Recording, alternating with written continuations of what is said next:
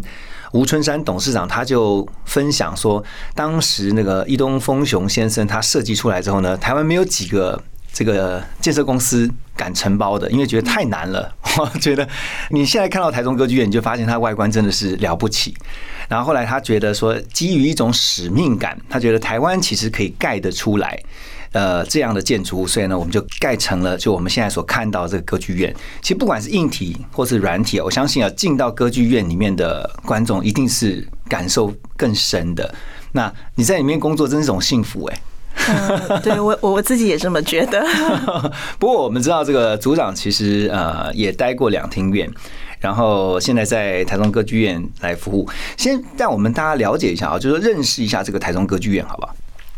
嗯，我觉得就是台中国家歌剧院跟北高另外两个场馆，我觉得最大的一个不同是我们把，因为其实歌剧院它嗯场馆设计的关系，那它我觉得它在一开始的时候，我们就有把它定位成它是一个非典型的展演空间。哦那什么叫非典型呢？因为如果就是大家如果去过呃两厅院的话，你就知道说它里面的它里面有四个厅，嗯那它就是以镜框式的舞台为主。嗯哼，那两厅院早年年在设计的时候呢，它其实并没有特别去，他比较想想象的这个空间，它就是专门为了表演而设计的，所以我觉得对。蛮多人来讲，你平常去两厅院，你其实就是去看表演，你比较不会把它当做你在生活上，你平常也会去那边走走逛逛的地方。它纯粹就是一个表演场馆。对对，那但是。歌剧院不一样，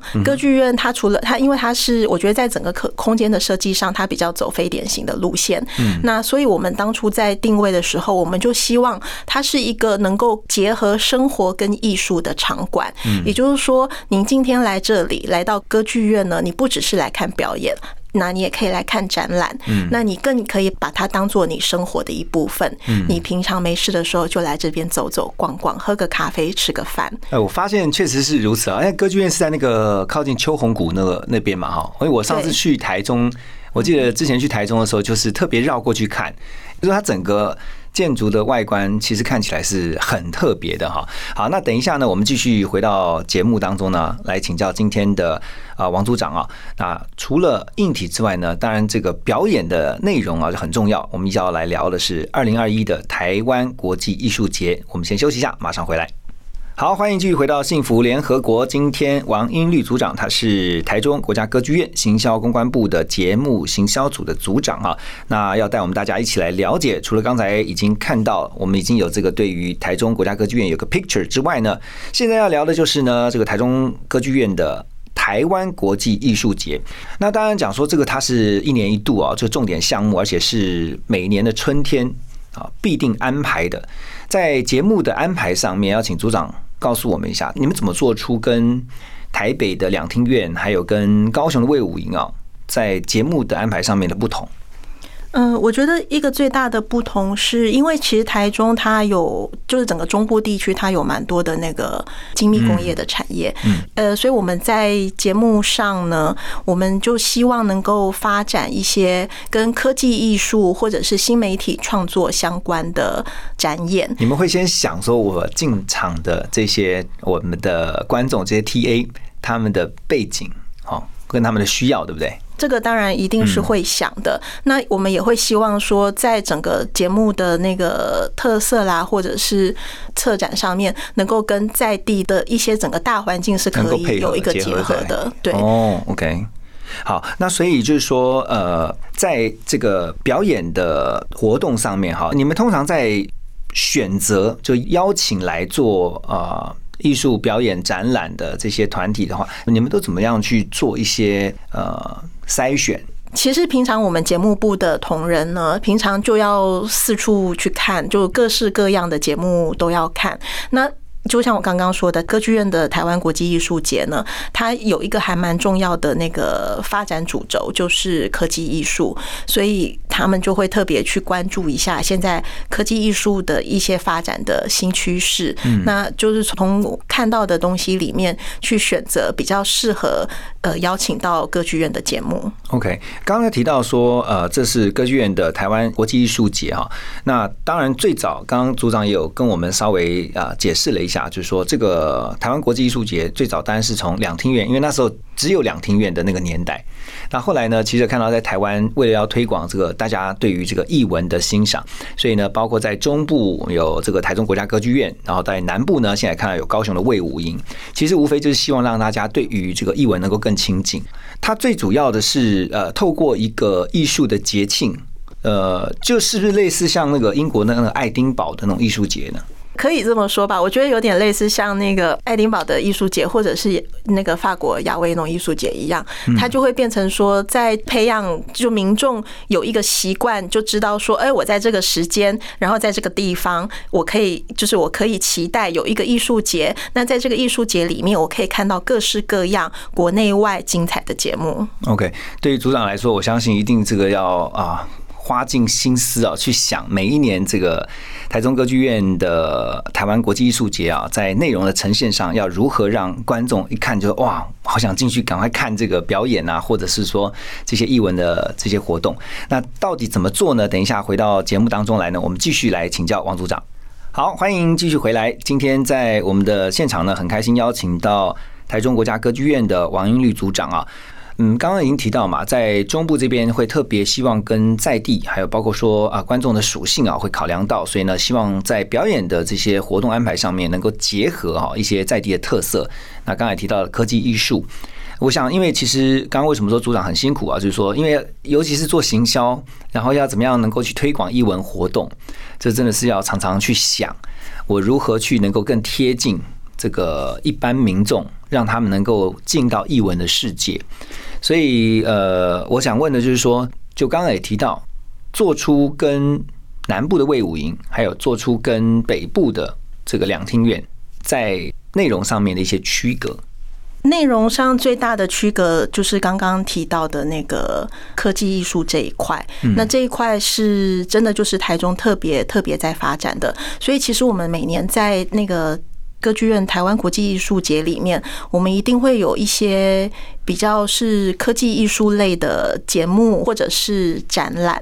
那另外一块，我觉得跟其他另外两个场馆比较不一样的是。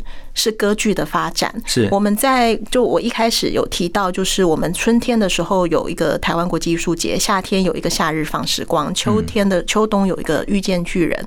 那我们其实会希望说，在这三个不一样的系列里面，我们都可以发展不一样的歌剧。比方说，在春天的时候的歌剧形态，它就会是比较是跟多媒体结合的。哦，嗯，OK，一样就是符合就是台湾国际艺术节里面，我们希望走科技艺术的这个。主轴，那夏天因为夏日放时光，它本身就是一个呃比较是走合家欢路线的这个策展方向，所以在夏天的歌剧，我们就希望它是一个青少年就可以看的歌剧，适合全家大小一起看。对，那。秋冬遇见巨人呢？我们是希望呈现一些比较经典的作品，或者是重新诠释经典的作品。所以在秋冬时候的歌剧的呈现呢，我们就会去选择一些比较经典，但是在经典之下又带有新意的歌剧作品。OK，呃，我进一步想问一下哈，就是说我们在做推广译文活动哈。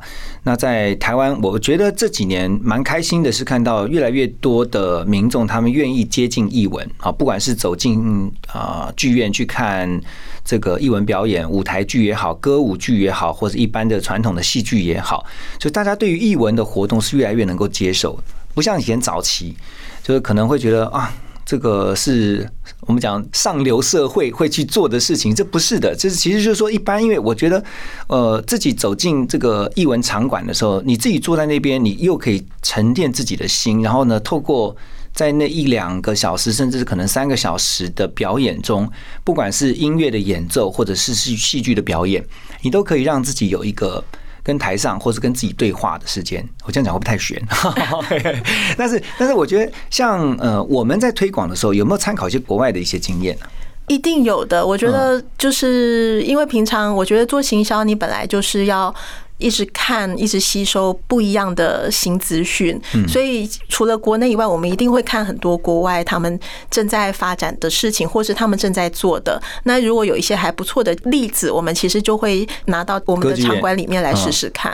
OK，好好，我们要先休息一下，好，等一下回来呢，我们继续跟呃，今天在我们当中的台中国家歌剧院的王组长来聊。呃，等一下呢，他还要推荐哦，这次在啊歌剧院台湾国际艺术节当中几个希望大家能够有机会呢必看的一些表演项目。好，欢迎大家继续回到幸福联合国，在今天早上啊，希望大家能够一起跟我们透过来宾。呃，王组长他是这个台中国家歌剧院的节目行销组的组长哈。透过他的分享，先让我们能够进行一场这个译文的飨宴。那王组长呢，接下来要告诉我们，在这次歌剧院二零二一台湾国际艺术节当中的几个很不错、值得推荐的表演啊。其中一个是叫《穿越真实的边界》，哇，这个听起来蛮蛮酷的。什么是穿越真实的边界？可以请组长告诉我们。呃，穿越真实的边界，它是一个台湾跟德国的跨国共治。嗯，呃，台湾的话是无独有偶工作室剧团。嗯那另外一个德国的就是德国图宾根形体剧团，所以他们其实是两个那个偶戏团。但是这两个偶戏团它它是偶戏哦，偶戏哦，对，但是它的那个偶呢，不是我们印象中的那个用木头刻出来的那个偶，反正就不是你看到的布袋戏的那个偶啦。他们这两个团体，他们有一个还蛮重要的观念，他们觉得无物不成偶，就是你所有的东西，它都可以变成城市偶。像我们想象的偶是可能布袋戏偶这种在掌中的这种小的，但是其实不是啊，有些大型人偶也算是偶嘛，对不对？或者是说我今天手上拿这个杯子，它就可能是一个偶啊，每一个物品其实都算一个偶，都可以变成偶。哇，而且他觉得所有的材质，它其实都是有它自己的生命的，嗯，就是经过他的那个展，但他的操控啦，然后展演，你可以看得到这个这个物件的生命。所以他们这一次里面所使用的那个偶呢，都是从我们日常的那些物件里面去去做出来的，就是在我们生活当中的物品。你可以看得到的东西，比方说像塑胶带或是保特瓶，那他们就利用这些东西做出偶。但组长，你应该看过他们的表演了，对不对？呃，我看过啊，当然看过你。你的观后感是什么？呃，我觉得有一些还蛮奇特的。我先讲一下这个故事，不用太多剧透，因为我觉得啊，好，比方说这个故事其实它跟那个妖怪有关，呃，就是怪物跟怪物有关。那里面比方说有一个怪物长得很像很像水母，哦那你猜这个水母它会用什么东西来做？水母啊，塑胶。哎、答对了，对，因为水母就这么飘嘛，所以它就是用塑胶袋，嗯呃，用塑胶的这个材质，那做出水母，就是水母怪用一个物品去表达他要演出的这个的 character，就是对这个角色角角。色，对的。，OK，好酷哦！所以它可以让你在观赏的同时，又发挥你的想象力，是这样吗？对，所以它其实就是它不是那么的具象，那它就保留了一个想象的空间给观众。所以这个台湾跟德国这种跨国的合作，这样的一个表演，它主要是希望大让大家能够去思考什么事情啊？他这个作品呢，他其实是讲的议题，其实还蛮跟我们贴近的。他讲的其实就是我们现代人生活里面可能会面对到的一些一些困难、一些难题，比方说想生小孩但是生不出来，哦呃，或者是说工作不顺利啊之类的。嗯，那然后你可能因此会有一些忧虑，或者是有一些害怕的事情。那他其实是把就是大家可能会有的这些现代人可能会有的忧虑啊，或者是恐惧的事情，把它形体化。嗯，好，现在已经有这个想象空间了哈。好，那我们要先听一首歌曲呢，等一下继续回到幸福联合国啊，继续请我们今天的来宾王组长来推荐另外一个表演。欢迎大家继续回来，今天聊的是台中国家歌剧院在二零二一要推的这个台湾国际艺术节。好，接下来要推荐，要请组长啊来推荐的另外一个表演叫复眼人呢、啊。诶，这个复眼，就我想要复眼，想要苍蝇。就是苍蝇很多复眼，哦它可以同时看到很多的事项，这样子对，这个联想其实也还蛮正确的。是吗？对，这其实复眼它就是这个意思，它就是昆虫，它有很就是那个眼睛，不就是可以看到很多很多不一样的面？但复眼人有没有其他的联想呢？有没有联想到某位台湾很有名的作家？呃，给人家感觉是比较奇幻的这种，其实复眼人他其实是来自一本小说，那小说的作家是吴明义。那吴明义是哦最近很红对对对，欸他最近非常红，就是那个天桥上的魔魔术术师师。对对，那我我稍稍很快的讲一下吴明义好了，因为必须就是说，在我们讲这个节目之前，这个有点算算是一个必经的过程。那因为吴明义他其实有，就是他的小说，就是像大家最近知道的《天桥上的那个魔魔术术师他被公视拍成那个一个影视影视作品。对，那然后其实《天桥上魔术师》他也有一个漫画版，就是阮光明去画的。嗯，复眼人，我们即将，所以他也是吴明义的一本小说。那他即将就是要变成一个剧场版舞台，对，搬上舞台变成一个剧场版。那我也讲一下，因为复眼人他最近在那个就今年二月的时候，在柏林影展里面，因为柏林影展他每年他会他跟法兰克福书展合作，那他每年会选出十本书、十本小说，但这十本小说都是具有改编潜力的的小说，所以复眼人今年就是被选了。哇，算是台湾之光哎。对对对，他也是今年就是唯一入选的亚洲籍的作家小说。嗯，所以呢，我要讲的就是说，其实《复演人》他是非常具有改编潜力的。那我们就是在他被选成这个柏林影展改编成影视作品之前，我们就要先把它搬上舞台做剧场版了。他大概故事内容是怎么样？呃，他的故事线非常的多，就是他简单的说，就是有一个在遥远的那个岛叫做瓦尤瓦尤岛，它上面有一个传说，就是第二个小孩。他出生的之后的第一百八十个月圆，他就必须出海。那这个出海的这个旅程，他可能就是有去无回，因为就出海了嘛，那就不晓得被飘到哪里去。这是第一个主线。那第二个主线呢，就是在台湾东部的，就是花东地区，有一位。女教授叫阿丽丝，那她的先生跟小孩，呃，因为去登山，然后一样有去无回。那她因为这样子，她就想要有了那个自杀的念头。那另外还有另外两个比较重要的人物，是一个是布农族的呃青年，叫做呃达赫，他是在那边，他是一个计程车司机。那另外有一个叫哈凡，他是阿美族人，那他在他也是在华东地区开了一家咖啡馆。嗯。好，那我刚刚讲的第一个那个就是瓦尤瓦尤岛的那个青少年，他叫阿特烈。那他因为他就不就出海了嘛，那他就被飘飘飘飘飘，他就飘到了台湾，所以就刚好这四个人就相遇了。就会发展出一系列的故事。那另外，所以它里面提到的那个复眼人，其实是有一个有另外一个角色叫做叙事者。那他其实就是以一个比较旁观的角色来看这所有故事线。所以这个叙事者他就是个复眼人，是这样吗？这个叙事者他比较像是，比方说是在故事里面一个旁白，像对像说书人的这个角色。但是他所谓的这个复眼人，他是说他其实是要表达的是说，同一件事情一在一个现实底下，它其实有很多。的不同的观看的角度，那所呈现出来的那个现实观点，它就会很不一样。嗯。这个光是听就觉得，嗯，很想买票进去看一下。所以，在它变成真的，可能真的有人想要去拍成电影或是影视作品之前，就是欢迎大家到台中国家歌剧院先来看一下剧场版。好，我们等一下呢，要继续要请王组长来推荐下一个这个值得进场去看的这个表演，马上回来。好，刚刚听到歌曲呢，是这个非常经典的团体哈的披头士哈，Beatles Let It Be。那因为这跟我们在最后这一段然后请今天来宾王云律组长啊推荐的《爆发年代》这个表演有关，它是因为这个内容里面有很多六零年代的这些经典歌曲，对不对？对，《爆发年代》它这个故事就是发生在一九四九哎四五到一九六九年这二十五年之间，嗯，也就是二次大战世界之后，然后婴儿潮。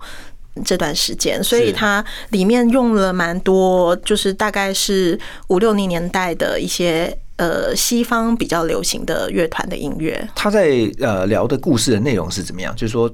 他其实就是讲那个婴儿潮这个时代，嗯，就是大概是这二十五年来的大大小小的事件。嗯，那所以大家可以在里面看到我们过去在历史课本里面 可能会遇见的人物，比方说是像丘吉尔啦、甘乃迪啦，从那个二次大战世界之后一直到。